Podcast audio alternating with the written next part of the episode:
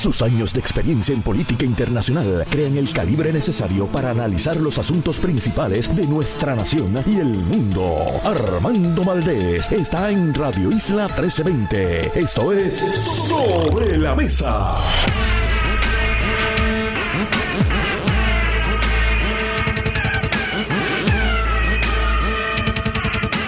Buenos días Puerto Rico, soy Armando Valdés, usted escucha sobre la mesa por Radio Isla 1320. Hoy en Sobre la Mesa estará con nosotros Gloria Ruiz Cuilan, periodista del Nuevo Día, cubre política, amiga, colaboradora de este espacio. Lourdes Aponte, presidenta del Centro Unido de Detallistas, también estará con nosotros. Vamos a hablar con ella sobre varios temas relacionados con la entrada en vigor de la Ley 51 que eliminaría la utilización de plásticos de un solo uso en todos los establecimientos comerciales en Puerto Rico. Por supuesto, eso afectaría los negocios de expendio de comidas preparadas, de entrega de comidas o recogido. Hablamos con ella sobre lo que esto implica. Diana Fonte estará con nosotros también, presidenta de la Asociación de Comerciantes del Viejo San Juan. Hay algunos comerciantes que dicen que ha habido una baja de un 50% en las ventas de restaurantes y barras en el viejo San Juan con el nuevo código de orden público. Vamos a hablar sobre esos datos. El municipio, en voz de su alcalde Miguel Romero, ha dicho no. Yo vi las planillas mensuales que radican estos comercios de sus ventas para fines del impuesto municipal sobre ventas y uso y él dice no, es que no se refleja esa reducción que dicen que hay en las ventas, específicamente en los comercios de los portavoces que están quejándose de esta nueva medida. Hablamos con ella a ver si podemos dilucidar esta controversia. Y por último, en el último segmento, a las 9 y 40, estará con nosotros Tatiana Pérez Ramírez, aspirante a representante por acumulación por el Partido Nuevo Progresista, quien ha levantado la voz de alerta, siendo miembro del Partido Nuevo Progresista en gobierno, sobre el aumento en los feminicidios en el año 2023, año que cerró con 23 fatalidades de esta naturaleza. Y claro, ya en el 2024 tenemos al menos un caso confirmado, voy a estar hablando sobre eso en el inicio del programa, y otro caso que está investigándose como también potencialmente otro feminicidio. Todo eso y por supuesto como todos los días el mejor análisis de todos los temas para hoy, 11 de diciembre del 2024, son las 8 y 2 minutos de la mañana. Los asuntos del país tienen prioridad, por eso llegamos a poner las cartas sobre la mesa. Vamos a poner las cartas sobre la mesa de inmediato. Voy a estar hablando, como les anticipé en la introducción del programa, sobre los feminicidios íntimos ya en este año 2024 tenemos al menos un caso confirmado de un feminicidio íntimo y tenemos otro caso que está siendo investigado potencialmente como eh, un caso de feminicidio íntimo. También quiero hablar finalmente, les he anticipado esto en varias ocasiones, sobre esta propuesta que ha hecho el secretario general del Partido Independentista puertorriqueño y candidato de la Alianza Victoria Independentista a la Gobernación para un sistema universal de salud. Y quiero hablar también sobre una querella interesante que ha radicado el ex senador del Partido Popular Democrático, Eudaldo Báez Galim, para esencialmente que el tribunal declare que las candidaturas de agua son ilegales porque las personas que ocupan dichas candidaturas no tienen intención real de ganar el puesto. Y él dice que eso es una especie de fraude y pues ya ha planteado ante la Comisión Estatal de Elecciones primero, pero claro, es un caso que evidentemente su intención es que llegue a los tribunales y que eventualmente lo dilucide el Tribunal Supremo de Puerto Rico una querella en la que está planteando eso es ilegal, eso no es conforme con nuestro ordenamiento electoral en Puerto Rico. Pero bueno, primero, quiero darle una mirada a lo que está pasando a nivel internacional, como hacemos todos los días en el programa. En el Tribunal Internacional de Justicia en La Haya, esto es un tribunal que dilucida controversias entre países, querellas contra países, contra líderes de países. En ese tribunal hoy se va a estar viendo una vista donde va a estar compareciendo los representantes del Estado de Israel para defenderse de una acusación que ha hecho Sudáfrica y que ha provocado este proceso penal a nivel internacional por acusaciones de genocidio contra el Estado de Israel y su liderato por lo que está sucediendo en la franja de Gaza a partir del ataque terrorista de Hamas el 7 de octubre contra varios kibutzes en la frontera de Israel con la franja de Gaza. Así que hoy Israel se va a estar defendiendo de estas acusaciones de genocidio. Importante entender que no es solamente importante relevante para este caso el poder probar las acciones, sino que hay que también probar la intención genocida, que no es otra cosa que decir la intención de querer acabar con toda una población por identificarse como un otro, por identificarse como otra nacionalidad. Y tiene que haber esa intención de querer terminar con, de querer diezmar la población de, esa, de ese sector, de ese grupo étnico aparte. ¿Cómo van a probar esa intención? Bueno, han habido varias expresiones problemáticas, creo que incluso estoy siendo eufemístico al utilizar ese término, problemáticas de eh, líderes políticos asociados con Benjamin Netanyahu, que es el primer ministro israelí actualmente, en los que han hecho unas expresiones que tenderían a plantear una intención genocida en lo que han dicho estas personas. No estoy queriendo aquí decir que eso se traduce a la intención del Estado, a la intención de Benjamin Netanyahu, pero ciertamente son personas cercanas al primer ministro que han hecho estas expresiones y sobre ese punto, sobre ese fino punto de derecho internacional, va a estar girando gran parte de la conversación y del debate legal hoy en La Haya.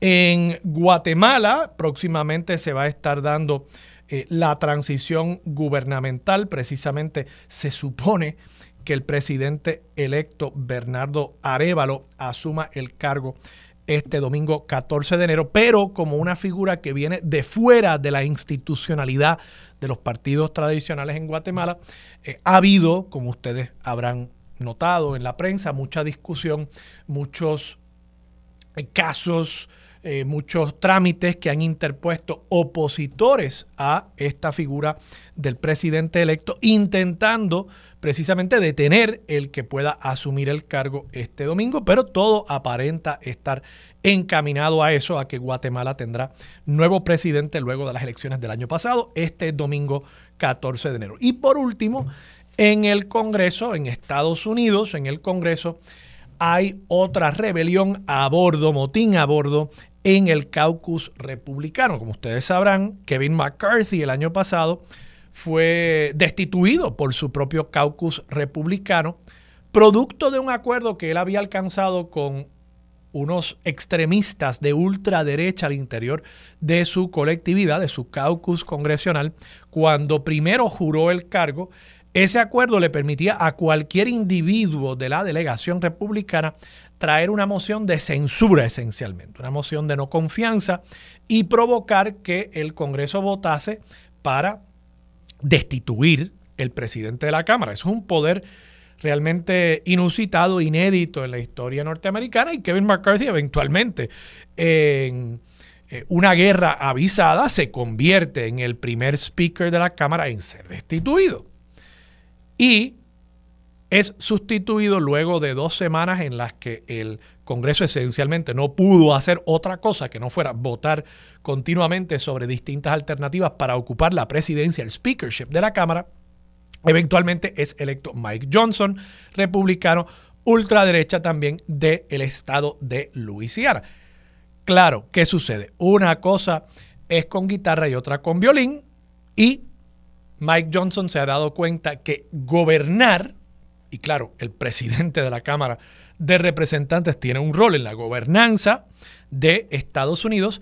Una cosa es gobernar, Otra cosa muy distinta es estar en oposición continua, incluso dentro de tu propio partido. Entonces ahora, teniendo que gobernar, ha llegado un acuerdo que discutimos aquí ayer con el Partido Demócrata, con Chuck Schumer en el Senado y obviamente con la Casa Blanca, de quienes depende para obviamente aprobar cualquier tipo de legislación en un gobierno republicano de pesos y contrapesos, ha llegado un acuerdo con los demócratas para extender y para autorizar un nivel de gasto para el presupuesto de este año fiscal que ya está corriendo y que termina el 30 de septiembre del año 2024, el año fiscal 2024.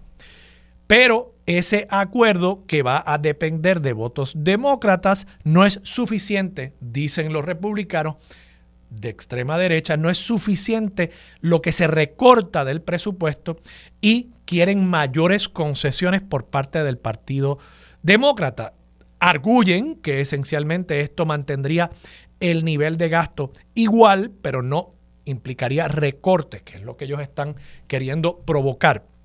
Y por tanto, ayer amenazaron y efectivamente detuvieron este acuerdo e impidieron la votación que entre demócratas y algunos republicanos hubiese obtenido una mayoría en el hemiciclo de la Cámara Representantes Federal. Detienen eso y por tanto ahora nuevamente estamos mirando la posibilidad de un cierre gubernamental, creo que para el 19 de enero, el viernes próximo, cuando expiraría la actual resolución que extendió el presupuesto anterior del gobierno federal. Así que eso es una situación que estaremos mirando durante los próximos días y semanas aquí en Sobre la Mesa. Pasemos y aterricemos aquí en temas locales. Tengo que comenzar lamentablemente este año 2024, eh, siendo hoy 11 de enero, apenas a 11 días de haber comenzado este año, con la triste noticia de eh, al menos un feminicidio íntimo ya confirmado y estamos a la espera de que se concluya una investigación que podría confirmar un segundo feminicidio íntimo. Es un feminicidio, es una mujer muerta, por supuesto, lo cual es la definición más básica de eh, feminicidio, pero el apellido íntimo implica el que la mujer fue asesinada por una pareja o expareja o persona que pensaba que tenía una relación con esa eh, mujer, porque eso también puede suceder. Personas que se obsesionan, creen que tienen una relación con una persona con quien nunca realmente han tenido ningún tipo de relación afectiva y eso también se define como un feminicidio íntimo. Pero bueno, tenemos un caso ya confirmado, cito aquí de una noticia que publicará ayer miércoles 10 de enero de 2024 en la página 8 del periódico Primera Hora, la periodista Maribel Hernández Pérez. El primer feminicidio de este año se escenificó en la noche del lunes en una residencia del barrio Mucarabones en Toa Alta, dejando además el saldo de su hijo muerto a balazos y heridos a dos de sus vecinos. La eh, mujer asesinada es Awilda Torres Morales, de 75 años. El asesino también mata a uno de los hijos de esta mujer que estaba tratando de proteger a su madre, de defender a su madre. Por lo visto, ellos llevaban una relación de unos cuatro años y termina esta relación lamentablemente con la muerte de esta mujer. Primer caso de feminicidio íntimo en este año 2024 e igual que hice durante todo el año 2023, vamos a estar asegurándonos de que los nombres de estas mujeres, de que estos casos, de que estas ausencias en la vida de estas familias y de todo nuestro país, de todo Puerto Rico, no queden únicamente en la estadística. Vamos a decir sus nombres aquí, eh, vamos a decir todos sus nombres y vamos a asegurarnos de que no se olvide esta gran tragedia que está viviendo Puerto Rico y particularmente la mujer puertorriqueña. De paso, como hacía también el año pasado, en cuanto al tema de las armas, en este caso, evidentemente sí es un arma de fuego. No creo, aunque no he visto efectivamente que alguien plantee que la persona, el agresor, no tenía licencia de armas, me sospecho que no debe haberla tenido porque, por lo visto, aunque no había ninguna querella entre ellos por violencia de género, si es una persona que tenía un récord criminal, por lo visto había sido convicto a nivel federal por narcotráfico. Tengo que pensar que eso habría impedido el que él pudiese haber conseguido el arma que utilizó, una Glock eh, modelo 19, calibre 9 milímetros. Tengo que pensar que eso habría impedido el que obtuviese una licencia de portación para esa arma, pero cosas más raras he visto en mi vida, así que tendré que confirmar ese dato. Por otro lado, sí hubo un segundo asesinato de una mujer en Ciales que no había sido identificada todavía y no se descarta, según el coronel Sánchez de la policía, la posibilidad de que sea un feminicidio íntimo. Así que le estaremos dando seguimiento también a esa noticia, la cual sería entonces el segundo feminicidio íntimo de este año 2024. En política, Gloria Ruiz Quilan, con quien vamos a estar hablando en el próximo segmento y quiero precisamente discutir con ella esta noticia para que podamos entrar en mayor profundidad. Gloria Ruiz Quilan publica hoy una nota en el periódico El Nuevo Día, página 10, en la que reseña una querella de Eudaldo Baez Galib contra las candidaturas de agua. Es una querella que él ha radicado ante la Comisión Estatal de Elecciones con fecha del 8 de enero. ¿En qué está fundamentando él esta querella? Bueno, hubo un caso en el 1998, y voy a citar aquí directamente del artículo, Gloria es una gran escritora, creo que es más fácil simplemente leer lo que ella ha dicho. En el 1998 hubo un caso, el caso de Rosa Ramírez Pantojas, madre de la ex representante PNP Albita Rivera Ramírez, que intentó aspirar a un escaño en el Senado. En aquel entonces, Rivera Ramírez dijo públicamente que si su madre prevalecía, ella se quedaría con la posición electiva. No me queda claro por qué Albita no podía correr ella misma. No sé si quizás no habrá tenido la edad. No, en 1998, claro que sí, Albita ya tenía la edad. No sé por qué. Le preguntaré a Gloria el por qué, pero de nuevo, estaba aspirando su señora madre, Rosa Ramírez Pantojas, pero la intención, por lo visto, era que si ganaba, quien iba a ocupar el escaño realmente era Albita. O sea, la madre iba, supongo yo, a jurar el cargo y posteriormente renunciar y entonces dejarle el cargo a la hija. ¿Cómo había esa intención? ¿Cómo se podía materializar ese acuerdo? considerando que en este país los cargos no son hereditarios. Pues no sé, pero supongo que habrá habido algún acuerdo al interior a puerta cerrada del Partido Nuevo Progresista. El ex representante, continúa aquí con el artículo, el ex representante Carlos Calcador Berríos impugnó el asunto en los tribunales. El tribunal de primera instancia falló a favor de Ramírez Pantojas, la señora madre de Albita Rivera, y el Tribunal Supremo finalmente confirmó esta determinación. En su resolución, el Supremo mencionó como uno de sus fundamentos el que la demandada tenía la intención de aspirar genuinamente al cargo. Y eso está en tres citas, entre comillas, ¿no? Aspirar genuinamente al cargo. Así que, en otras palabras, aunque la madre de Albita no quería ocupar el cargo, ella sí quería ganar para dejarle el cargo a la hija, pero quería ganar. Y el tribunal dice en su resolución, lo importante aquí es que ella está aspirando genuinamente al cargo. Ella realmente, genuinamente, honestamente, su intención es ganar. Entonces, lo que dice Eudaldo Baez Galib en su querella es, bueno, pues si ese es el criterio para determinar si una persona efectivamente debe estar en la papeleta, que esté aspirando genuinamente, basado en este precedente del Tribunal Supremo, pues en este caso hay una serie de personas que han dicho públicamente, y le estoy pidiendo a la comisión que tome conocimiento de estas expresiones que han hecho públicamente, que no van a aspirar genuinamente porque van a pedir el voto por otra persona. Y lo que dice Eudaldo Baez Galib es que conforme a ese caso del Tribunal Supremo, esto sería ilegal. Estas candidaturas no serían unas aspiraciones genuinas y por tanto habría entonces que descalificar esas personas y que queden fuera de la papeleta. Yo creo que es un planteamiento interesante, me parece un planteamiento novel. Yo no creo que esto impida al final del día el que la alianza pueda materializarse. Aquí, esto de las candidaturas de agua, y este es mi análisis, esto de las candidaturas de agua se ha traído porque Victoria Ciudadana y el PIB quieren evitarse el que durante el año eleccionario alguien pueda decir, no, es que si no presentaste todos los candidatos, te quito la franquicia durante el año electoral. Yo no veo en la ley electoral, en el código electoral, apoyo a esa teoría. Ah, yo sé que ustedes estarán pensando, no, no, ellos lo que quieren no es evitar que les quiten la franquicia durante el año electoral. Ellos lo que quieren es asegurarse de cumplir con los criterios que establece la ley para poder retener su franquicia después de las elecciones. Falso.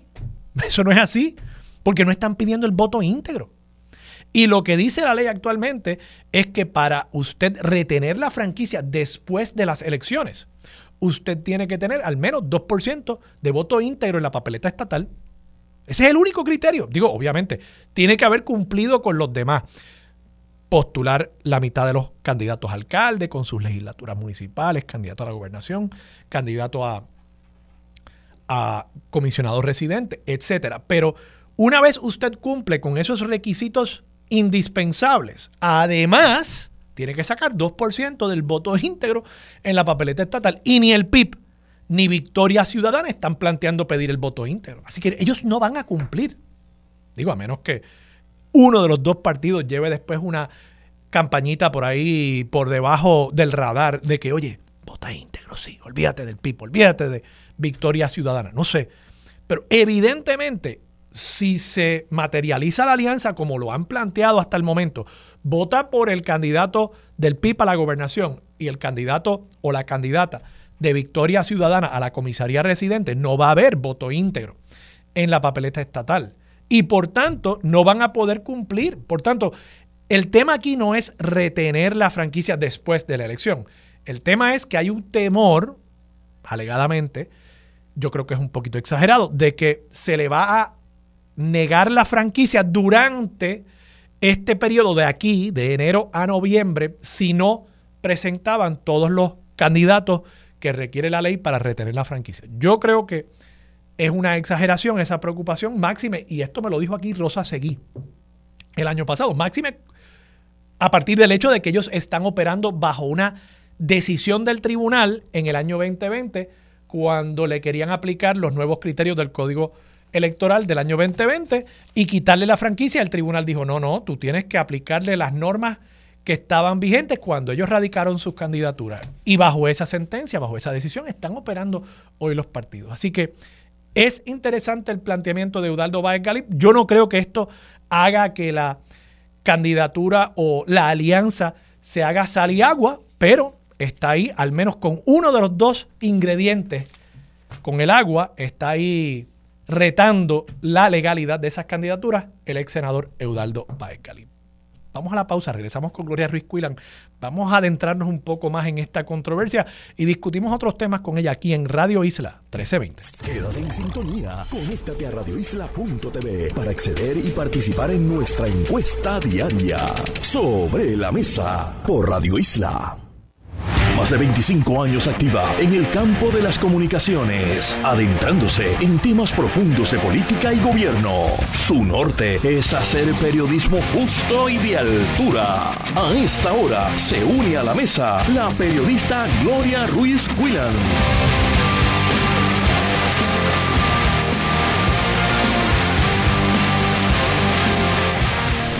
Regresamos, soy Armando Valdés, usted escucha sobre la mesa por Radio Isla 1320 Gloria Ruiz Cuirán se sienta a la mesa. Gloria, buenos días, ¿cómo estás? Buenos días, estoy bien. Saludos para ti, para todas las personas que nos escuchan. Igualmente, Gloria, igualmente. Gloria, hablemos un poco sobre esta noticia que publicas hoy en el periódico El Nuevo Día. Yo traté de analizarla. Caso que está llevando Eudaldo Báez Galibe, está citando un precedente, una sentencia del Tribunal Supremo de Puerto Rico del año 1998 Y todo esto aparenta girar en torno a una expresión que hace el tribunal en aquel momento a los efectos de que el criterio indispensable para determinar si procedía la candidatura en aquel momento de la madre de Albita Rivera era si estaba aspirando genuinamente al cargo. Y claro, aquí me parece que la decisión del tribunal fue, bueno, pues sí, ella quiere ganar. Ah, que le quiere pasar el cargo después a la hija, que eso me tendrás que explicar cómo es que querían hacerlo, porque los cargos en Puerto Rico no son hereditarios, ¿verdad? Pero, pero bueno, quería aspirar y quería efectivamente ganar la elección. ¿Quién iba a ocupar el cargo después? Esos son otros 20 pesos. Él está diciendo, estos candidatos de agua, Javier Córdoba, por ejemplo, en el movimiento Victoria Ciudadana, no quiere ganar, no está aspirando genuinamente. Ha dicho que va a pedir el voto por Juan Dalmau. Pues no es que le está corriendo a la gobernación para dejarle el cargo a Juan Dalmau si gana, no, es que él no quiere que la gente vote por él y por tanto no hay una aspiración genuina. Lo he resumido bien y, cuál sería el trámite a partir de esta querella que él radica en la Comisión Estatal de Elecciones. Lo ha resumido correctamente y en efecto, eh, el trámite que, que, según dicta el Código Electoral es que recibida una querella eh, se evalúe y se determina si en efecto procede una investigación e incluso pueden nombrar una comisión evaluadora y de ahí determinarían cuál es el curso a, seguir, el, plan de acción. Pero Eudaldo Vázquez Galí eh, le, le recuerda a la Comisión Estatal de Elecciones que dentro de sus deberes ministeriales está el acudir a los tribunales cuando se entienda que hay una candidatura que se tiene que anular. Él es el único ente, entiéndase la Comisión Estatal de Elecciones, que puede hacer esa gestión después que se ha radicado una candidatura y eh, en este momento recordemos que todavía no hay nadie certificado para un puesto electivo. La radicación de candidaturas terminó o concluyó el pasado 2 de enero a eso del mediodía, sin embargo, ahora está en su proceso eh, riguroso la Comisión Estatal de Elecciones verificando cada uno de esos expedientes sometidos por los partidos políticos y por supuesto por los candidatos independientes para entonces emitir las certificaciones. Y eso dependerá de los endosos que se reciban. Eh, recordemos que tienen hasta el 31 de enero para la mitad de ellos y hasta el 15 de febrero para la totalidad. Así que es un proceso cuesta arriba. Eh, todavía falta. Eh, sí yo creo que sería más difícil, más empinada la cuesta si la comisión llegase a certificar a estos aspirantes y entonces después decide tomar acción sobre una querella, lo que no me parece propio porque esta querella fue radicada el 8 de enero. Sin embargo, llama la atención que aunque el ex senador Eudaldo Vázquez Galín nos indica que hizo el proceso de rigor a través de la página de la Comisión Estatal de Elecciones y como lo indica eh, en el ámbito de la Secretaría, eh, cuando preguntamos nos dijeron que eso al momento no había llegado. De hecho, en el día de hoy estaremos dando seguimiento. Interesante. ¿Y has hablado con algún otro experto en materia electoral o comisionados electorales de otros partidos para ver qué opinan de, esta querella?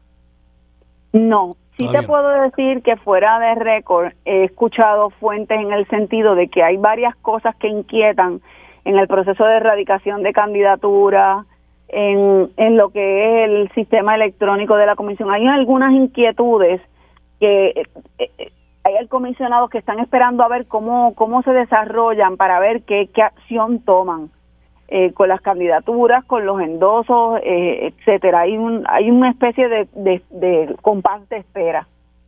Pero específicamente esas inquietudes que te expresan off the record tienen que ver con el planteamiento de Udaldo Baez Galib acerca de la legalidad de candidaturas sin intención de ganar, candidaturas de agua. Sobre ese particular, lo que he escuchado es que es un asunto que impacta de manera más directa o más fuerte al Partido Popular eh, Democrático. Yo no creo que el Partido Nuevo Progresista, según he escuchado, vaya a meterse en esa controversia. Es esta de estas dinámicas que se dan en, en escoger las luchas y esa, me han dicho mi fuente, no es una que va a estar acogiendo la palma. Claro, y por lo que me estás planteando, parecería entonces que el criterio para acoger o no esta batalla es el impacto que tendría político electoral sobre las demás colectividades. Y claro, eh, el PNP estaría operando aquí bajo la teoría de que la Alianza Victoria eh, y Partido Independentista afecta al Partido Popular más que al Partido Nuevo Progresista. Digamos, Proyecto Dignidad pues no tiene eh, una, una alianza similar. Si hubiese una alianza Proyecto Dignidad, Partido Independentista puertorriqueño, pues quizás sí ahí se, se inmiscuirían, pero en la medida en que esto afecta al PPD, pues ellos dicen manos afuera. Eso es correcto. Además, recordemos que la, la, dinámica que ha mantenido el Partido Nuevo Progresista con relación a Proyecto Dignidad es no darle crédito, a pesar de que es un secreto a voces de que le, le, robó, le robó en las pasadas elecciones y le puede robar también en estas electores, eh, pues eh, lo, lo dan como un hecho que no es real o por lo menos que eso no me va a afectar. Eh, esa ha sido la dinámica que ha mantenido hasta el momento el PNP. Gloria, yo también estaba planteando el, el asunto de, del caso del 1998. No sé si tú has podido indagar como curiosidad histórica más que nada de, cómo es que se daba eh, eh, esas circunstancias tan particulares de que la madre de Albita Rivera estaba aspirando al cargo. ¿Por qué es que Albita Rivera no podía aspirar ella misma? No conozco el por qué. Sí, cuando hablé con Eudaldo Vázquez me mencionó que fue un asunto que en algún momento dado se le escapó a la representante mientras su madre estaba en el proceso de aspirar y que luego hubo un poco de, de, retrotraerse, decir, no, bueno, esto no era así de esta forma. Eh, y en efecto creo que la señora, no recuerdo bien si la señora participó o no participó o no prevaleció, pero luego de las expresiones de la representante, eh, entonces este otro representante es el que radica la demanda tomando conocimiento de lo que había expresado Albita Rivera. Hasta ahí es donde tengo conocimiento. Qué cosa más rara. Voy a, voy a tener que llamar a Eudaldo a, que me haga el cuento, simplemente por, por ser un, buen chisme histórico, pienso yo. Eh, Gloria, una última pregunta. Yo también estaba planteando que lo que, digamos que la querella de Eudaldo Báez Galín prosperara, llegase al Tribunal Supremo, hubiese una decisión en este caso y, se invalidara o, se descalificara, se desertificara a candidatos de agua eh, que han puesto tanto el PIB como Victoria Ciudadana en distintos cargos. Estoy en lo correcto a los efectos de que la razón por la cual hay estas candidaturas de agua es simple y sencillamente para cumplir con la ley ante la posibilidad que ellos se plantean de que durante este año eleccionario, previo a la elección general, se le quite la franquicia a estas colectividades. Y te traigo la pregunta porque según mi análisis, si se materializa lo que ellos están solicitándole al elector, vota por Juan Dalmao y vota por Ana Irma, no va a haber voto íntegro para una o la otra colectividad y por tanto, pase lo que pase, se van a quedar sin su franquicia el día después de las elecciones porque no van a haber acumulado el 2% del voto íntegro. Bueno, tanto el liderato del PIB como el de Movimiento Victoria Ciudadana, han sido eh, muy directos en abordar ese tema. Y me explico. En el caso eh, de ambos han dicho que el código electoral vigente, el cual deploran, han establecido claramente cuáles son las críticas, los defectos que tiene ese código electoral aprobado en junio de 2020, pues son las reglas del juego. Ese es el término que han utilizado. Y que bajo esas reglas del juego, aunque no están de acuerdo, pues tienen que aspirar a los puestos electivos bajo estas elecciones del 2024, con la intención de acceder al poder, de que el electorado les dé su voto y que en un futuro cercano ellos puedan cambiar o derogar o enmendar ese código electoral que sabemos que desde que se aprobó ha sido fuertemente cuestionado. Eh, y de hecho había un compromiso del liderato del Partido Popular Democrático para derogarlo después de las elecciones del 2020, después de eso se aguó y finalmente dijeron que lo iban a enmendar y sabemos cuál fue eh, qué fue lo que sucedió que finalmente hubo un tranque entre el gobernador y el liderato del PPD y un problema interno incluso en, en La Pava que provocó que al momento el código electoral siga siendo el mismo. Gloria, vamos a la pausa. Cuando regresemos, quiero hacerte una última pregunta sobre este tema y pasemos a otras noticias que has estado cubriendo durante esta pasada semana. Todo eso es lo próximo aquí en Sobre la Mesa por Radio Isla 1320. Quédate en sintonía. Conéctate a radioisla.tv para acceder y participar en nuestra encuesta diaria. Sobre la Mesa por Radio Isla. Los asuntos de toda una nación están sobre la mesa. Seguimos con el análisis y discusión en Radio Isla 1320. Esto es Sobre la Mesa. Regresamos, soy Armando Valdés, usted escucha sobre la mesa por Radio Isla 1320. Gloria Ruiz Cuilán del Nuevo Día sigue con nosotros. Gloria, una última pregunta sobre este tema. Estoy claro en lo que me estás planteando de que el PIB y Victoria Ciudadana quieren cumplir con la ley, ¿no? con el código electoral. Ahora, igual están claros y qué te han planteado acerca de el día después de las elecciones perdieron su franquicia. O sea, si, si, si se hace lo que están pidiéndole a los electores, si eso sucede, vota por Ana Irma y vota por Juan Dalmao, no va a haber voto íntegro y, la ley requiere 2% de voto íntegro para retener la franquicia. Obviamente, si ganan las elecciones, tienen mayoría, podrán cambiar la ley. Eso me queda claro. Si no, ¿cuál es, el, cuál es la estrategia eh, el día después de las elecciones? Yo he podido abordar este tema de manera directa con el coordinador eh, de Movimiento Victoria Ciudadana, Manuel Natal, y él ha sido muy específico en decir que aquí el objetivo es el país y que si se pierde la franquicia, pues si se, se perdió. Están conscientes, en otras palabras, están conscientes de que ese es uno de los riesgos y están dispuestos a asumirlo. Ok, o sea, y, y legalmente, no sé si la ley ha cambiado con estos, con estas enmiendas del 2020, eh, volver a inscribir el partido sería tan fácil como lo era antes. O sea, yo recuerdo, el Pipa ha perdido la franquicia creo que cuatro veces en este siglo y en cuestión de dos semanas ya tenían sus endosos de nuevo. Tienen una estructura a nivel de todo Puerto Rico muy, muy aceitada, muy engrasada. Eh, eh, ¿Sería tan fácil o el código electoral impuso algunos, eh, algunos impedimentos a la reinscripción de los partidos? Te soy honesta, no he visitado recientemente ese apartado del código electoral, pero sí recuerdo que en, cuanto a, cómo se manejaban los números, era un poco más escarpado porque parte del asunto del voto íntegro, que como bien hemos hablado, el código está no guarda sincronía con lo que es la realidad electoral del país, porque el voto íntegro ha disminuido. Lo que ha aumentado ciertamente es el voto por candidatura y el voto mixto.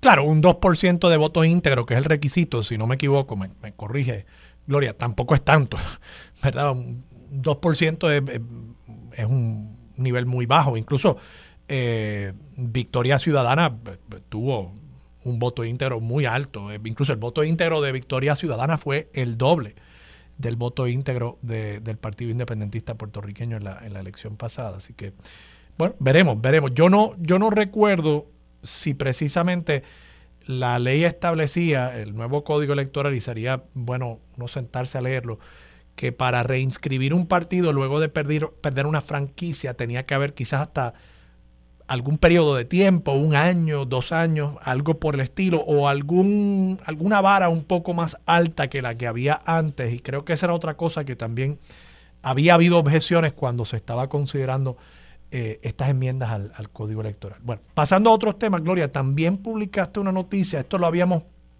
un poco tocado por encima eh, la semana pasada, sobre el, número histórico de candidatos independientes. Finalmente ya tienes una cifra final y precisa de cuántas personas radicaron. Habrá que ver si luego pues, consiguen los endosos, pero ¿cuántos candidatos y candidatas independientes radicaron finalmente?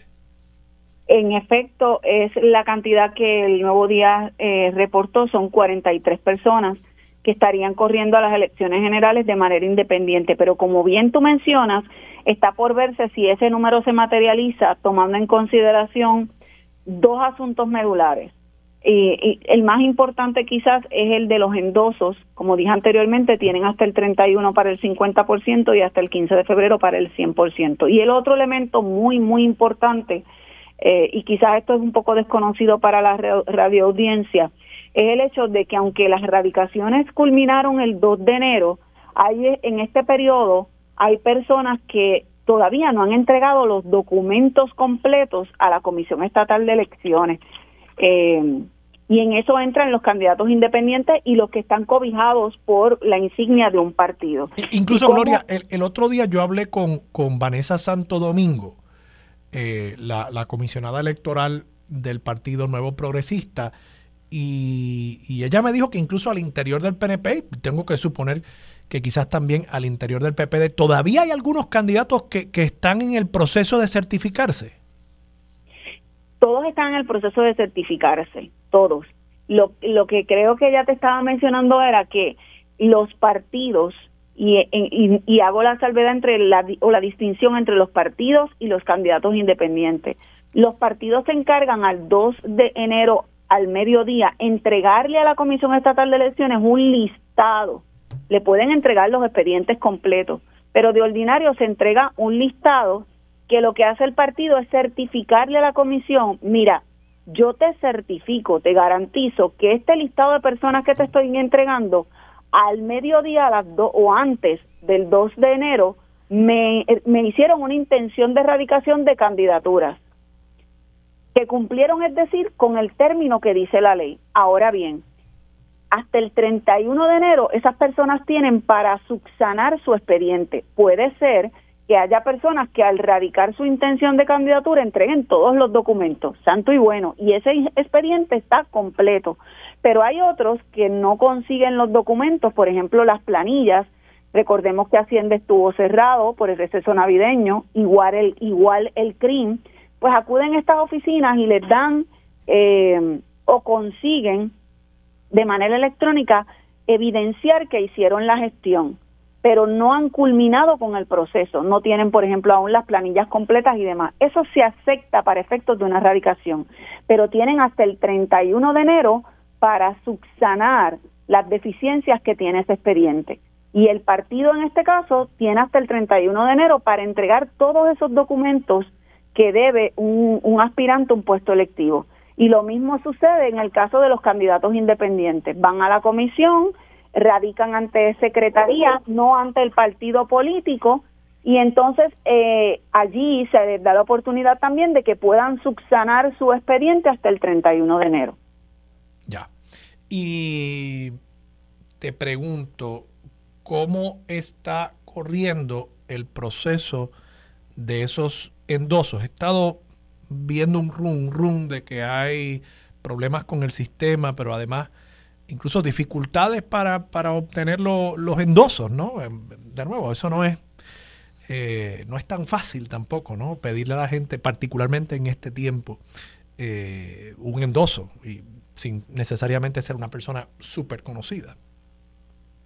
Mira, yo no he escuchado de problemas con el sistema. No, ok. Lo que, lo que he escuchado más que todo eh, es básicamente en el sentido de que hay una hay una discrepancia en cuando se toma el endoso de manera digital hay una discrepancia eh, con el, el, asunto de la firma. Y eso ocurre porque eh, pues el elector aparece allí con una firma que, que hizo eh, en un documento en un escritorio. Pero cuando se le pide el endoso mediante un mecanismo digital recuerde que tiene que escribir su con el dedo básicamente su firma y ahí hay como que la no parean esas firmas. ¿Qué se hace para subsanar eso?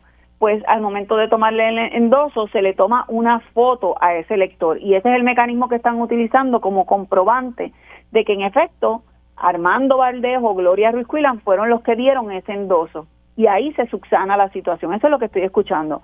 Ahora bien, eh, el punto aquí también es, eh, si eh, como hay tantas personas buscando un endoso, eh, solo se puede dar un endoso por elector, entiendo yo. No me queda muy claro si si ese endoso es por, por aspirante o, puedes dar puedes dar entiendo, por ejemplo, que para acumulación puedes dar creo que hasta seis, algo por el estilo. O sea, depende del cargo. Para gobernador solamente puedes endosar uno, ¿no? Eh, y así por el estilo. Eh, oye, Gloria, ¿y ese, y ese proceso de, de, mirar esa foto? Hay, hay, una persona, hay un ser humano allí en, en la comisión que entonces verifica que, que, tengo la identificación o la foto de la persona para compararla contra la foto que está en el récord de la Comisión Estatal de Elecciones. Que, que de paso, hay mucha gente que no ha pisado la Comisión Estatal de Elecciones en, en 40 años. Y esa foto debe ser de cuando primero sacaron su tarjetita electoral a los 16, 17, 18 años. Eso es correcto. Eh, recordemos que la comisión en algunas áreas funciona por balance electoral y hay un celo eh, de cada partido. Así que hay funcionarios eh, asignados que se encargan de balance partidista eh, verificar y, establecer una, una fiscalización sobre no solamente estos endosos, sino sobre otros procesos que maneja la Comisión Estatal de Elecciones. Eh, para, para eso es que está el ente, para, ver, para que cada partido se vele el uno al otro. Y ahí es que se establecen dinámicas eh, singulares en donde un partido puede levantar una objeción, puede seguir ascendiendo y escalar hasta el comisionado electoral del partido y llegar hasta el pleno de la comisión en las reuniones que mantienen eh, semanalmente. Y si hay algún tipo de disenso entre los comisionados electorales, ese asunto escala al presidente, en este caso la presidenta de turno, para que pueda resolver. Y, y, qué interesante que me preguntas eso, porque en esa dinámica está un poco el reglamento de Java, la Junta de Voto Adelantado y Voto Ausente, porque recordemos que desde que se estuvo tratando de enmendar el código electoral hay una disputa entre el Partido No Progresista y el Partido Popular Democrático respecto a cuál debe ser la edad para ceder a ese mecanismo de votación. Muy bien. Gloria, nos tenemos que ir a la pausa. Gracias. Gracias por estar disponible para Sobre la Mesa. Vamos a la pausa y regresamos con más aquí en Radio Isla 1320. Quédate en sintonía. Conéctate a radioisla.tv para acceder y participar en nuestra encuesta diaria. Sobre la Mesa por Radio Isla. Los asuntos de toda una nación están sobre la mesa. Seguimos con el análisis y discusión en Radio Isla 1320. Esto es Sobre la Mesa. Regresamos hoy a Armando Valdés. Usted escucha sobre la mesa por Radio Isla 1320. Lourdes Aponte, la presidenta del Centro Unido de Detallistas, se sienta a la mesa. Buenos días, Lourdes, ¿cómo estás? Saludos, muy buenos días, Armando, y aprovecho para desearle un año nuevo de muchas bendiciones a usted y a su radio escucha. Muchas gracias, igualmente. Eh, hablemos sobre diversos temas relacionados a la economía del país y el impacto sobre el pequeño y mediano comerciante. ¿Qué le han dicho los miembros del Centro Unido de Detallistas acerca de esta temporada navideña que todavía está ahí dando sus últimos tumbos? Pues mira, eh, ¿verdad? Debo expresar, eh, como lo he hecho en, el pasado, que estamos, ¿verdad? Sorprendidos de una manera positiva eh, porque pues eh, sabemos verdad todo lo que veníamos atravesando y entendíamos que nos íbamos a quedar más o menos en términos verdad eh, de, de las ganancias este similar al pasado año 2022 y para nuestra sorpresa hemos visto verdad una respuesta una respuesta por parte verdad eh, de, de, los clientes un apoyo más a lo que es el comerciante local. Así que todos los esfuerzos que se han venido realizando por los pasados años e incluso ustedes han sido parte fundamental para difundir el mensaje de lo que es apoyar el comercio local este en nuestro país pues ha dado verdad este fruto.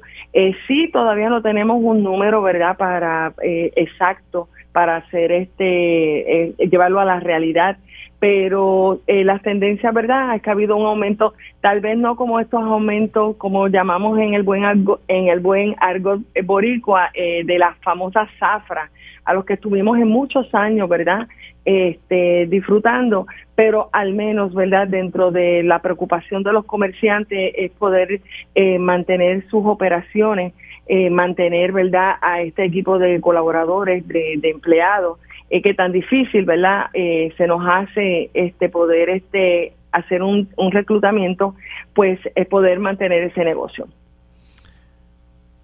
Pasando ya a temas que se están discutiendo activamente esta semana en el país, voy a estar hablando también con Diana Font de la Asociación de Comerciantes del Viejo San Juan, pero ¿qué le han dicho a usted miembros del centro acerca del el Código de Orden Público en San Juan?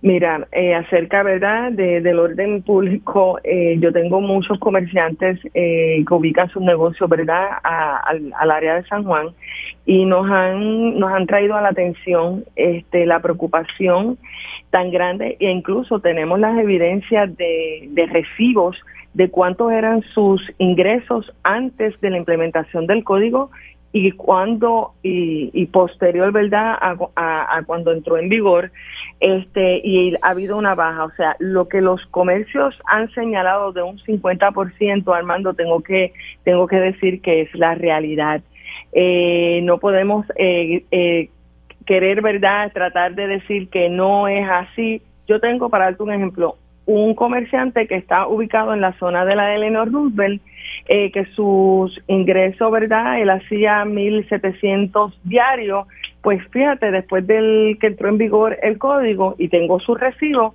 se quedó en, está haciendo unos diarios de 354 dólares.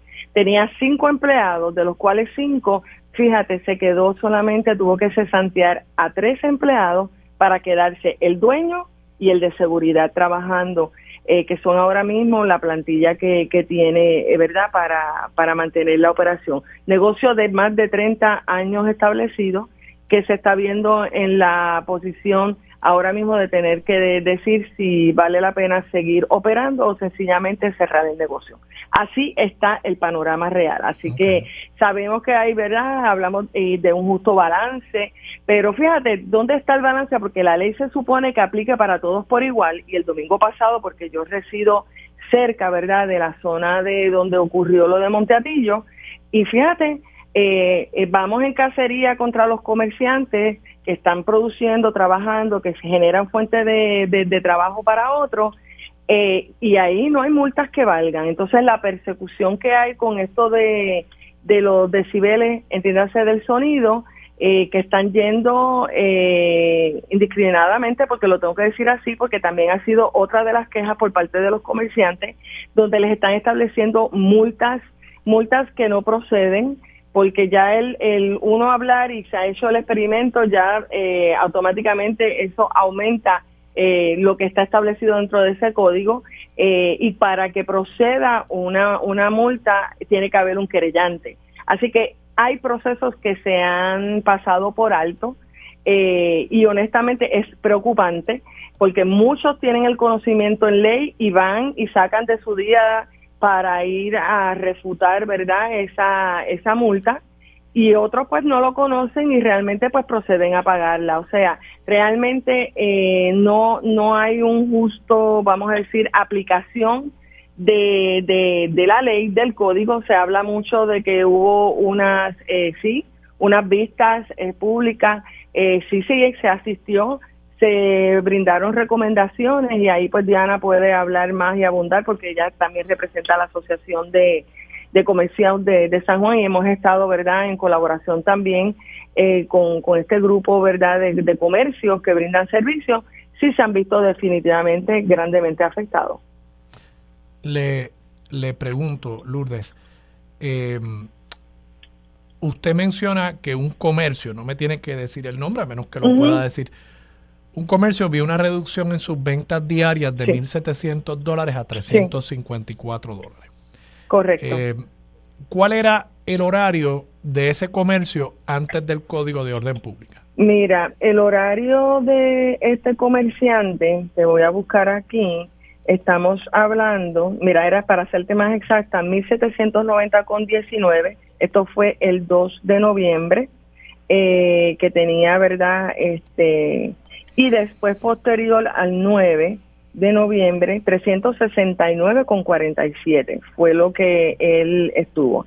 Esto es tan pronto, ¿verdad? Eh, el volumen de, ventas dentro del horario de 10 de la noche a 5 de la mañana, que era que operaba este negocio. O sea, este negocio solamente operaba de 10 de la noche a 5 de la mañana. Eh, él opera durante el día porque también, ¿verdad? Tiene su autorización de, entiéndase, de, de, de, colmado, de dar este servicio, pero obviamente el, el volumen mayor es de venta, es un negocio que va, básicamente opera eh, familiar porque es con la misma comunidad y queda justo frente a, a la comandancia de Jaelino Rubel. En 30 años nunca ha tenido ningún incidente de, de criminalidad eh, llevándose las cosas en orden, porque también es que no se puede estar generalizando, ¿verdad? Sabemos que hay una responsabilidad este, eh, social que tenemos todos, eh, pero la realidad es que ya específicamente dentro de este horario, que es el horario de mayor venta, porque durante el día, como él me dice, yo lo que hago es este comprar eh, los artículos, eh, mantener la operación, que si el periódico, que si el cafecito y demás, pero mi negocio realmente se destaca en los horarios nocturnos. O sea, pero la reducción en ventas es el día completo o durante ese horario. No, durante este horario. Durante ese horario. Para ser durante este horario. Ok, ok. Y ese, o sea, obviamente aquí hay un caso que puede que sea, ¿verdad? 2 de noviembre comparado con el 9 de noviembre, era el mismo día de semana, pero eso se ha mantenido, e, ese... Sí. Eh, o sea, porque puede, puede ser que un día pues un negocio tenga una reducción en sus ventas, pero eso se ha mantenido diciembre, ahora en enero, todavía él está viendo ese mismo patrón. Sí, el mismo patrón, incluso este comercios que están aledaños, ¿verdad? Eh, que comparten básicamente dentro de la misma eh, propiedad, se han visto este han visto unas bajas bien significativas eh, y a él pues particularmente tiene una situación que también cayó en como yo digo en la enredada de, de Luma que teniendo él un contador este para lectura remota pues ahora le vinieron con una facturación dándole 48 horas para que pagara casi 18 mil dólares este de, de, del consumo de luz de no de no este no leído cuando tenía tiene un contador remoto y pues nada, la realidad es que uno pues paga, le llega la factura y descifrar al mando, a veces uno se pone, yo digo, Dios mío, hay que tener maestría para descifrar todo lo que trae esta factura eh, y vino aquí obviamente, ¿verdad?, para, para nosotros poder este ayudarle, darle una guía, este un apoyo y dirigir una misiva a, a Luma para que pues pudieran hacer un plan de pago eh, porque la persona no se está negando a pagar, es que sencillamente de momento tú sigues pagando tu, tu factura mensual y tú crees que estás bien, y de momento te viene este cantazo de que la que resulta que la, la, lectura era estimada, cuando esa es responsabilidad de, de, la empresa que brinda el servicio, este hacer eh, su debida eh, lectura.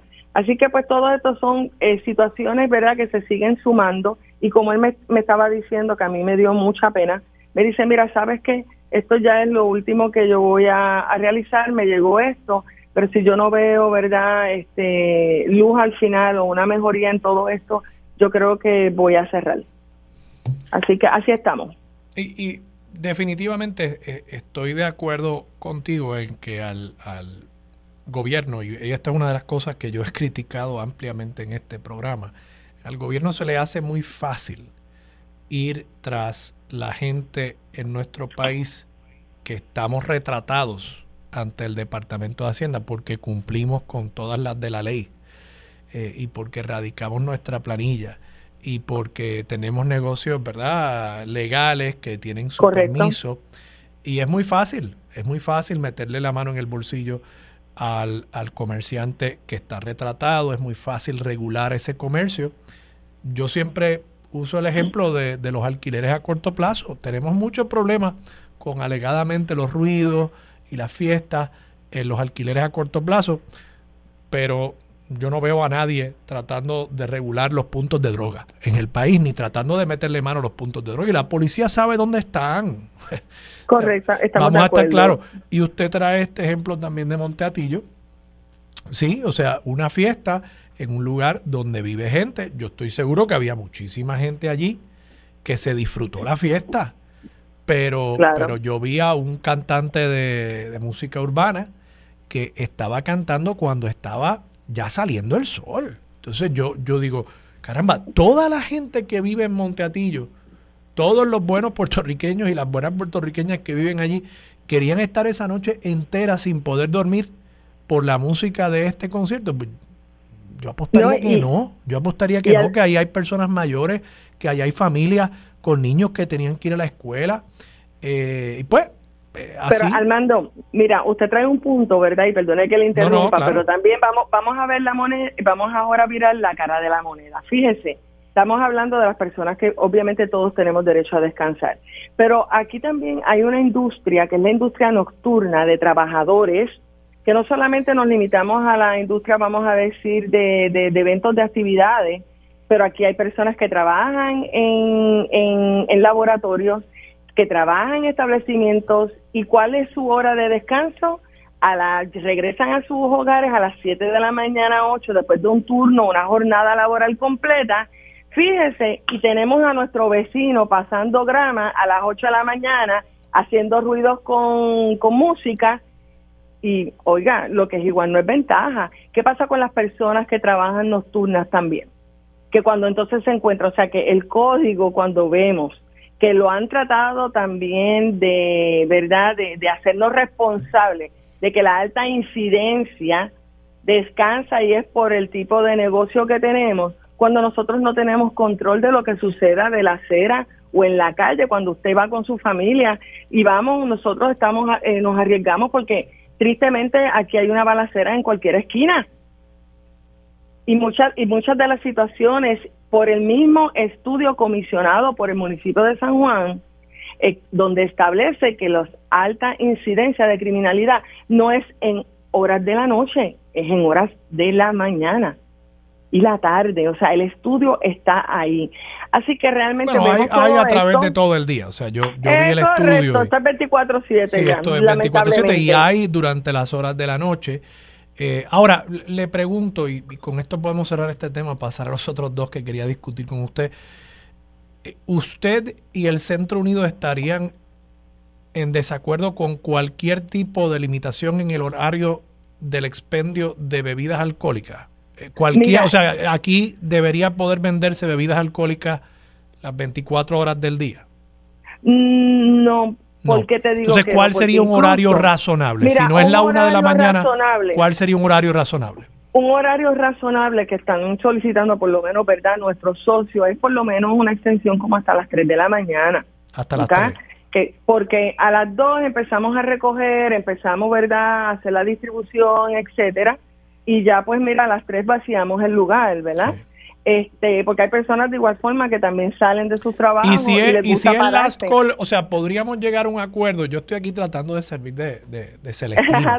si llegamos a un acuerdo y es a las 2 de la mañana, podríamos, porque yo, yo sí creo, ¿verdad?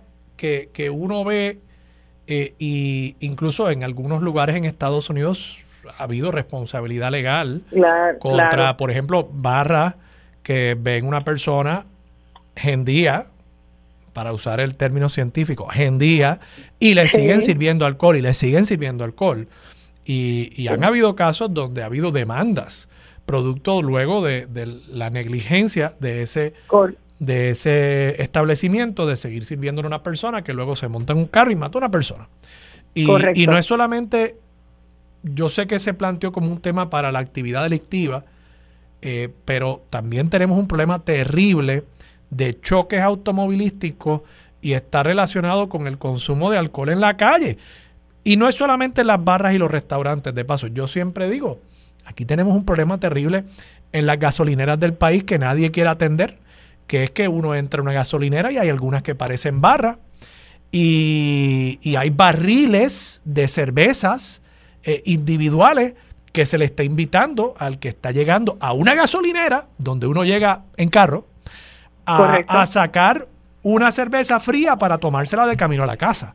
Entonces, algo tenemos que hacer también con eso porque está costando muchas vidas. Definitivo. Y también tenemos que partir de que entonces, ¿dónde está la fiscalización?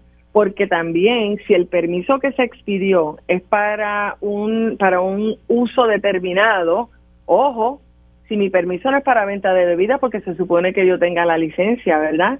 Para vender este bebidas alcohólicas. Eh, ahí es que entonces vemos dónde está la falta, ¿verdad? Que se crean muchas medidas, pero al momento de esa implementación, o al momento, ¿verdad?, de hacerlas valer, se quedan en letra muerta, Armando. Lamentablemente. Sí. Bueno, Lourdes, antes de que se nos acabe el tiempo, que me quedan como tres minutos, eh, te pregunto sobre esta ley 51 para eh, prohibir los plásticos de un solo uso para, para el expendio de comidas preparadas, principalmente. Va a afectar a los restaurantes y a los, a los negocios de entrega de comida. Eh, claro. Yo, mi, mi criterio, ¿verdad? Como persona ambientalista, pues mi criterio es que en efecto deberíamos tratar de limitar el plástico, no solamente en estas industrias, en, muchísimas otras. Eh, ahora, me, me, preocupa viendo el ejemplo de las bolsas plásticas, que, que al final del día esto acabe afectando a los a los clientes porque en el supermercado ahora pues lo que tienen es una bolsita que yo creo que tiene hasta más contenido de plástico que las que habían antes. Correcto. Entonces, el, cliente tiene que pagar por la dichosa bolsa. Y al final del día es reusable, supongo, pero realmente o sea, no lo es. O sea, e, es una bolsa que, que, si se me viró un poco de sangre del pollo que compré, yo me voy a poner a lavar esa bolsa. O sea, no, vamos a ser honestos, ¿verdad? Estamos simplemente usando, pienso yo ahora, más plástico y el cliente está pagando por, por esa bolsa. Eso, eso es así. Y claro, nosotros estamos de acuerdo porque eso es una responsabilidad social. Estamos viendo los problemas que tenemos a nivel ambiental. Aquí el problema ha sido, y es lo único que nosotros, ¿verdad?, hemos levantado la voz, no es porque estemos en contra de lo que es aplicar procesos que van, ¿verdad?, en beneficio de, de, la preservación del ambiente y tanto que se ha luchado por ello. Es que la ley, las, los, las agencias pertinentes que tenían la obligación de dar y orientar, que es DACO, que es la, el Departamento de Recursos Naturales y Ambientales, que la ley le faculta, incluso dentro de la misma carta circular, eh, no han hecho una, una debida orientación de cómo entonces los eh, eh, hacer esa transición, ¿verdad? Ordenada y después cuando se aplique la misma, ¿dónde van a ir, verdad? Nosotros tenemos una estructura realmente eh, propia porque aquí está envuelto lo que es reciclaje, todo lo que es la recolección de estos artículos que aunque sean biodegradables, sean compostables, al final van a ser depositados, pero entonces para ese manejo de estos desperdicios, ¿cómo se va a manejar? Aquí hace falta mucha voluntad, mucha educación, ¿verdad? Y al final, como bien usted menciona, Armando, lo menos que queremos es impactar el bolsillo. Yo no quiero aumentarle a mi cliente y yo sé que ninguno de mis, de, mi, de mis comerciantes desean, pero estamos en un momento a nivel de país de tantos retos y una vez más nos encontramos en un proceso que si nos vamos más hacia atrás, acuérdate que hubo un problema en la cadena de distribución, que hubo problemas en términos, ¿verdad?, de conseguir este los productos, etcétera. Muchos comercios que pasaron por por, ¿verdad? por esa situación, ¿qué hicieron? Aumentaron sus inventarios. Entonces, esta ley ahora entra en vigor y claro, se realizó hace dos años, estamos, estamos claros en ese aspecto, pero no se difundió, no se orientó y ahora mismo a, cara de los próximos, de cara a seis meses, entra en vigor el 1 de junio. Entonces sí se habla de multa, sanciones, ¿ves? Y entonces la línea es demasiado fina y entonces los pequeños comercios, para que tengan una idea, y es irónicamente que estos productos, estos materiales de que son biodegradables, lamentablemente son más costosos, ¿verdad? Que, que, un, que, que, que los plásticos. Y, y claro está, el plástico es dañino, pero por, por, la, por tal razón es que hay que hacer las cosas en un justo proceso para que las personas puedan, ¿verdad? Eh, hacer estos cambios eh, y ver qué va a pasar con estos inventarios que ahora mismo muchos tienen en existencia. Las empresas que venden estos tipos de artículos también se van a ver afectados porque son los suplidores, ¿ve? Así que el sustituir, pues entonces hasta qué punto nos va a llevar, porque para que tengas una idea, un, un set nada más de un tenedor salen un 1.6 versus 36 centavos que sale el plástico. Ya. ¿Ves? Ahora, el daño ambiental es enorme, estamos claros. Lourdes, muchas gracias. A usted, excelente día. Igualmente, Lourdes Aponte, presidenta del Centro Unido de Detallistas. Vamos a la pausa, regresamos con más de Sobre la Mesa por Radio Isla 13. Quédate en sintonía, conéctate a radioisla.tv para acceder y participar en nuestra encuesta diaria. Sobre la Mesa por Radio Isla. Los asuntos de toda una nación están sobre la mesa. Seguimos con el análisis y discusión en Radio Isla 1320. Esto es Sobre la Mesa.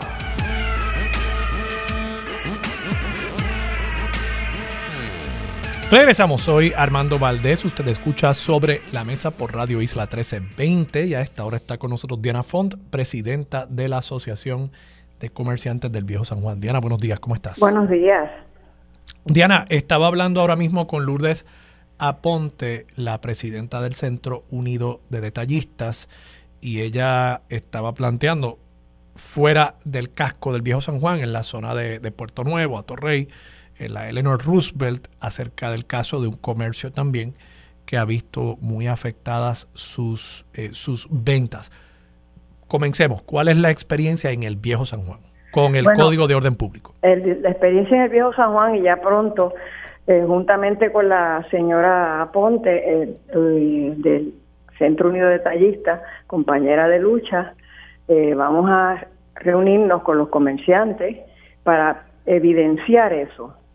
Nosotros recientemente estuvimos en el Canal 11 eh, y yo llevé un comerciante eh, que dijo su, mi venta se ha caído un 64% y el alcalde lo desmintió eh, por escrito. Entonces, si, si el alcalde y su equipo van a desmentir a las personas que están siendo afectadas para empujar su propia agenda, eh, no sé qué vamos a hacer, ¿verdad? Porque ya es el colmo. Nosotros vamos a preparar, como le dije, eh, los comerciantes que están siendo afectados, que son todos, ¿verdad? Porque usted le, le cierran las horas pico de una a dos y de, de, de 12 a una y de una a dos, a pesar de que ellos están diciendo que cierran a la una, que se pueden quedar abiertos, pero no pueden vender alcohol. Lo que pasa es que si usted es una barra, o usted es una, una coctelera, o usted es un beer garden, tiene que empezar a cerrar a las doce y media para limpiar y sacar los empleados, porque si no puede vender lo que el motivo de por el cual usted está abierto, pues son dos horas que te quitan, efectivamente, de lunes a jueves. Tiana, le, pregunto, el, el, horario actualmente que están aplicando es cierre, bueno, no cierre, terminar la venta de bebidas alcohólicas, que implica esencialmente un cierre, ¿a qué hora? Bueno, es a la una. ¿Todos los días? De lunes a jueves. ¿Y sábado, viernes, sábado y domingo? El viernes, sábado y si domingo no es, si lunes no es un día de fiesta, domingo tienes que cerrar a la, a la una. Ok, ¿y viernes y sábado? Y viernes y sábado a las dos. A las dos de la mañana. Que es el código original que implementó SILA, que es lo que nosotros estamos pidiendo que el, código que implementó SILA tenía también una hora a la que había que dejar de, vender bebidas alcohólicas. Eh, sí, eh, normal, eh, el código antes se supone que tú empezaras a cerrar a las 2 de la mañana, ¿verdad? Pero mucha gente tiene permiso para, para estar hasta las 4 de la mañana, ¿verdad? O sea, pero, pero déjeme, quiero, quiero detenerme un momento. Ok. Eh, el Código de Orden Público, que entiendo que el primero que estableció o la que estableció uno fue la ex alcaldesa Sila María Calderón. Ese código fijaba la hora de detener la venta de bebidas alcohólicas a las 3 de la mañana. Exacto, y algunas personas se quedaban hasta las 4. Tenían una excepción. Yo, tienen permiso, tenían permiso para eso. yo tengo varios comerciantes en mi asociación que, tienen permiso para las, hasta las 4, pero ya a las 4, ¿verdad? Ya ellos estaban recogiendo y yéndose. Esa, ese, eh, esa, ese código de orden público realmente se estaba implementando. O sea, yo en mi época moza, eh, yo recuerdo haber estado en una barra del amigo Pablo, eh, Dios mío, se me olvidó el nombre ahora de Pablo, el dueño de la factoría. Sí, sí, sí, Pablo Candela. Pablo, eh, yo me yo recuerdo haber estado en Candela que era en la eh, calle San Sebastián, eh, y yo salía de ahí cuando estaba saliendo el sol. Sí, bueno, eso Y nunca se detenía la venta de bebidas alcohólicas. Bueno, claro, eso es el Puerto Rico que, que, que todo el mundo quiere, ¿verdad? Porque es el Puerto Rico. Por eso, pero eso fue, eso fue ya. Como es en las grandes ciudades del mundo. Claro, pero, pero mi punto es, eso fue ya después del Código de Orden Público de la, de la exalcaldesa Sila Calderón. O sea, e, en ese momento, pues, parecería que no se estaba aplicando, ¿no? Bueno, yo no sé porque ese no, era mi tiempo, ¿verdad? Esto, yo no puedo decir. Y no era, oiga, y digo, digo Candela porque es que recuerdo esa, pero, pero recuerdo montones. yo viví en el viejo San Juan, o sea, yo, yo, viví 10 años en el viejo San Juan, así que. Yo llevo 47. Por eso, yo, yo conozco el viejo San Juan y, y, y, estuve en muchas barras hasta, hasta altas horas de la noche. Eh, y, y no recuerdo que hubiese una hora a la que hubiese que detener la, la venta de bebidas alcohólicas. No, porque verdaderamente eso no se implementaba, ah, sabes, eh, eh, como, como lo está tratando de implementar este señor ahora. Que Pero entonces eso no será parte del problema también, Diana, le, le pregunto, el, el, que se ponen normas, entonces se incumple con las normas, se queda todo en letra muerta y entonces pues, pues se provoca un poco una reacción quizás más fuerte porque no se cumplió con lo que ahora usted me está planteando que sería más deseable, que sería simplemente un horario de cierre a las 3 de la mañana. Sí, como, como lo, que tenemos normalmente eh, ahora con el código de SILA, ¿verdad? Por eso, pero en la medida en que se estaba incumpliendo con ese código, pues se provoca la reacción, ah, ¿no? ¿Perdón? O sea, pero de nuevo, me vuelve a mencionar el caso del del código de SILA, pero me admite, y mi propia experiencia también apunta a eso, que, que, que pues estaba incumpliendo con el código, o sea, no estaba eh, Lo que pasa es que yo dije, originalmente dije que hay algunos negocios cuando SILA que tenían permiso hasta las 4 de la mañana. Por eso, pero yo le digo, yo le estoy diciendo que de permiso. yo le estoy diciendo que ni a las 4 de la mañana paraban de vender bebidas alcohólicas. Eso es un hecho. Es un hecho porque es mi experiencia vivida. Ok, ok. Eh, y usted me lo está diciendo también. Entonces, pues, de nuevo, mi, mi pregunta es si un poco esto no es algo buscado también, porque es que como, como por tanto tiempo se ha estado incumpliendo con los códigos y con las leyes, pues entonces se provoca esta reacción quizás un poco extrema en otra dirección. Bueno, eh, déjeme, déjeme corregir un poquito. Eh, no con los códigos y con las leyes, eso es una generalización, ¿verdad? Los comerciantes están sujetos a las leyes porque si no te multan. Así es que no, no es que estemos los comerciantes estemos incumpliendo con las leyes. Ese es uno de los problemas. Nos están achacando la criminalidad por falta de policía, ¿verdad? El, otro día en Pelotadura se, comentó el caso del señor este Anuel, ¿verdad? Que estuvo eh, en una actividad privada en Monteatillo. Estuvieron hasta las 8 de la mañana. Nadie se querelló. Al policía, al, comisionado de policía le preguntaron, ¿y cuántas querellas hubo? Ninguna. No, no, y, eso lo, lo adjudiqué. Esto es un, un, residencial completo, porque ellos eh, separaron el espacio para hacer ese show. Lo adjudiqué en mi conversación con con Lourdes Aponte, la presidenta del Centro Unido, de que definitivamente que es mucho más fácil para el gobierno a todo nivel ir tras los ciudadanos que cumplimos con la ley, los comerciantes que cumplimos con la ley.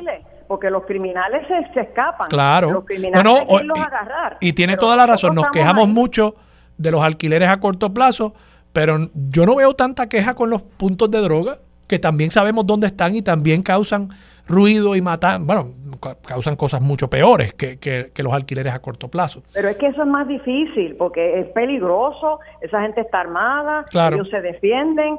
Eh, nosotros somos lo que le dicen en inglés sitting dogs, ¿verdad? Somos patitos ahí que estamos sentados esperando a que nos peguen el tiro. Por último, Diana, le quería preguntar, usted me dijo al principio de la conversación que le parecía eh, no correcto lo que hizo el alcalde de refutar el planteamiento, de paso entiendo que eh, usted está haciendo referencia, yo leí esta nota ayer en el periódico El Nuevo Día, está haciendo referencia a que el alcalde dijo, y cito, me sorprendió que el dueño de Mono Stereo, entiendo ese es el nombre del comercio, dijera que las ventas le han bajado 64% porque de noviembre de 2022 a noviembre de 2023 le subieron 103.65%. Eso quiere decir que le duplicaron las ventas.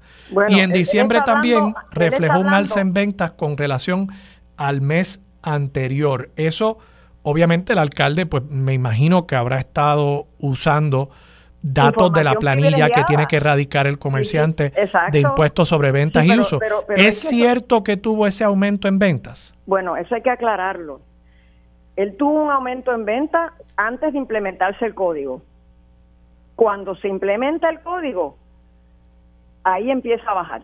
Pero eso le ha pasado a todo el mundo. Los comerciantes pero, pero el código ya estaba implementado en diciembre de 2023, ¿correcto? ¿Perdón?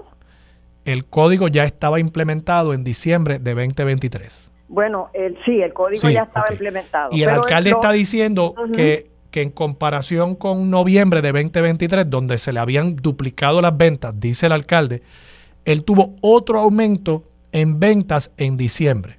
¿Eso es cierto o no es cierto? pero mira, nosotros vamos a hacer, él está, él está fuera del país, ya yo hablé con él, ¿verdad?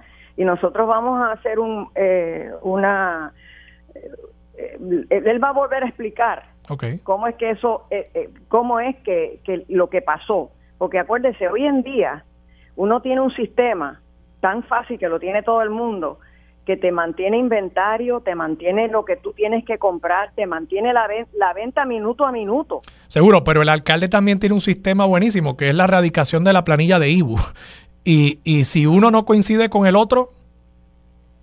Pero eso es lo que te estoy diciendo. Yo no puedo explicar su negocio, porque no es el mío, pero él sí. Okay. Él ahora mismo no está hablando porque está, está, está fuera del país y regresa el 20. Pero cuando él regrese, vamos a explicarlo, porque él es el que lo tiene que explicar. Yo no, yo no me meto en su contabilidad. Diana, muchas gracias. Vale, muchas gracias a usted por Diana Font, presidenta de la Asociación de Comerciantes del Viejo San Juan. Vamos a estar haciendo las gestiones con la producción para tratar también de eh, traer a alguien de, del municipio de San Juan para que nos dé algún detalle, nos pueda explicar un poco mejor lo que está pasando aquí. Hemos tenido dos perspectivas de comerciantes, evidentemente molestos con esto. Y tengo, de nuevo, tengo que coincidir con ambas comerciantes y esto un planteamiento a nivel eh, de, de visión de gobierno. Es muy fácil ir tras los ciudadanos que radicamos planilla, tras los comerciantes que radicamos planilla, que nos transparentamos ante el Estado. Es muy fácil meterle la mano en el bolsillo, regular esas industrias más difícil contra quienes están violando la ley continuamente en nuestro país. Y yo creo que esa impunidad que hay para unos y esa sobreregulación que hay para otros ciertamente pisa mucho callo y crea mucha crispación también en Puerto Rico. Vamos a la pausa, regresamos con más de Sobre la Mesa por Radio Isla 1320. Quédate en sintonía, conéctate a radioisla.tv para acceder y participar en nuestra encuesta diaria. Sobre la Mesa por Radio Isla. Los asuntos de toda una nación están sobre la mesa. Seguimos con el análisis y discusión en Radio Isla 1320. Esto es Sobre la Mesa.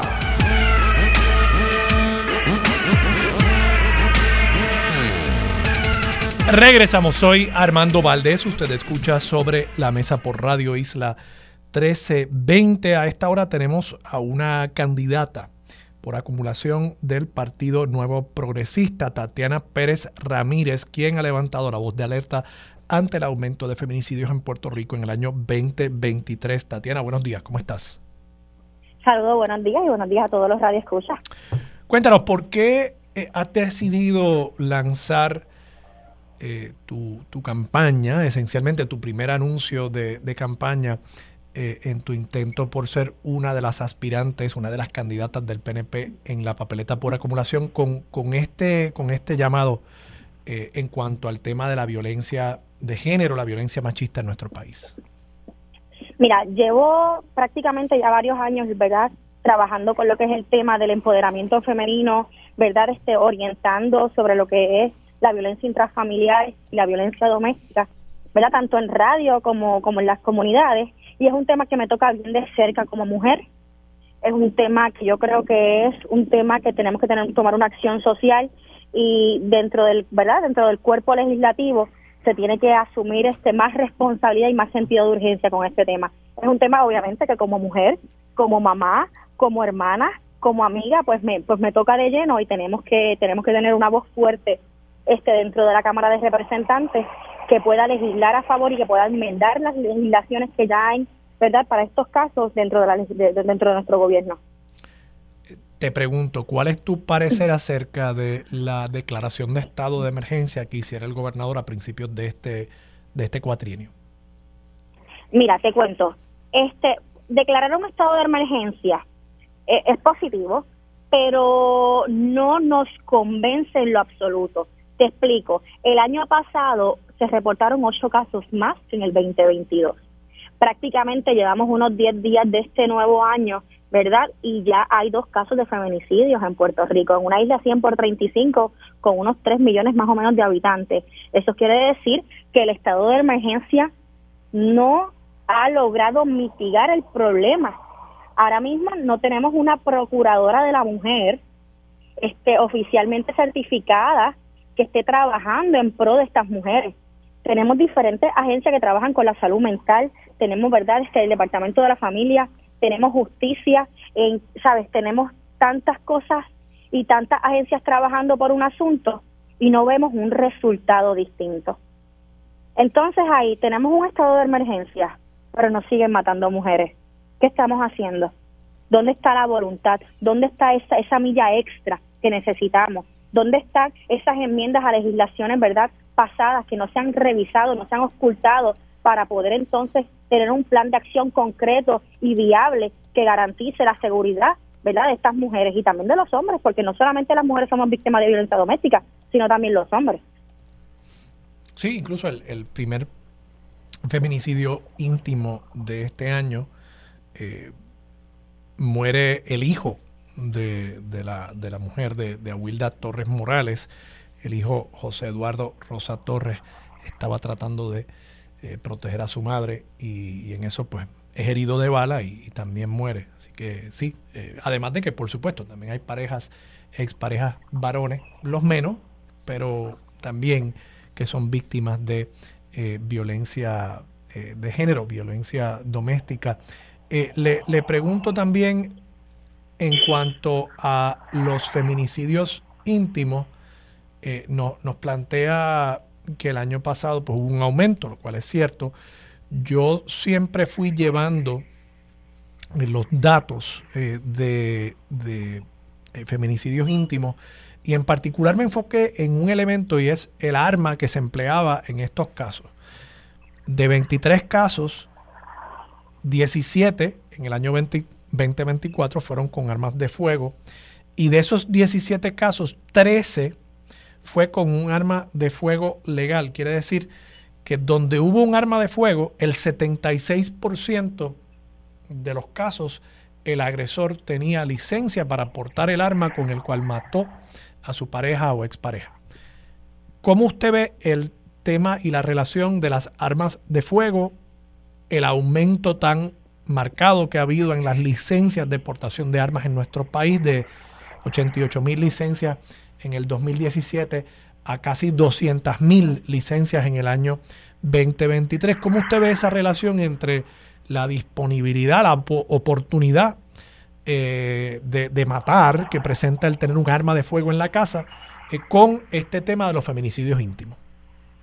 Mira, yo te voy a ser bien honesta, yo soy, yo, yo tengo portación de armas, yo creo en que, ¿verdad? Como está la, ¿verdad? Tenemos que cuidar nuestros hogares y todo lo demás, pero también soy hincapié de que una persona, mira, eso no se vislumbra ni se ve. Usualmente cuando una persona maltrata, es maltratante, tiene un problema emocional.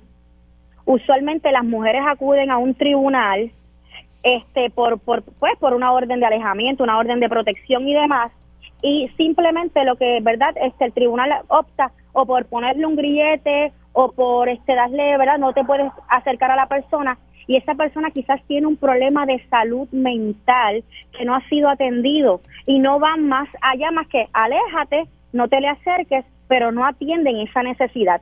Y yo soy de las que piensa, y te lo voy a hacer bien alto, y esto puede quedar récord aquí, que a una persona a la que se le brinde el permiso para portar un arma de fuego tiene que llevar por lo menos, ¿verdad?, una evidencia, ¿verdad?, de, un perfil psicológico que esta persona este obviamente esté apta emocionalmente para portar un arma de fuego, porque repartir armas de fuego por repartirlas tampoco es así, porque hay personas que quizás tienen algunos, ¿verdad? algunos diagnósticos de salud mental que, que, que puede limitarle, ¿verdad?, la aportación, pero no se está no se está atendiendo de esta manera.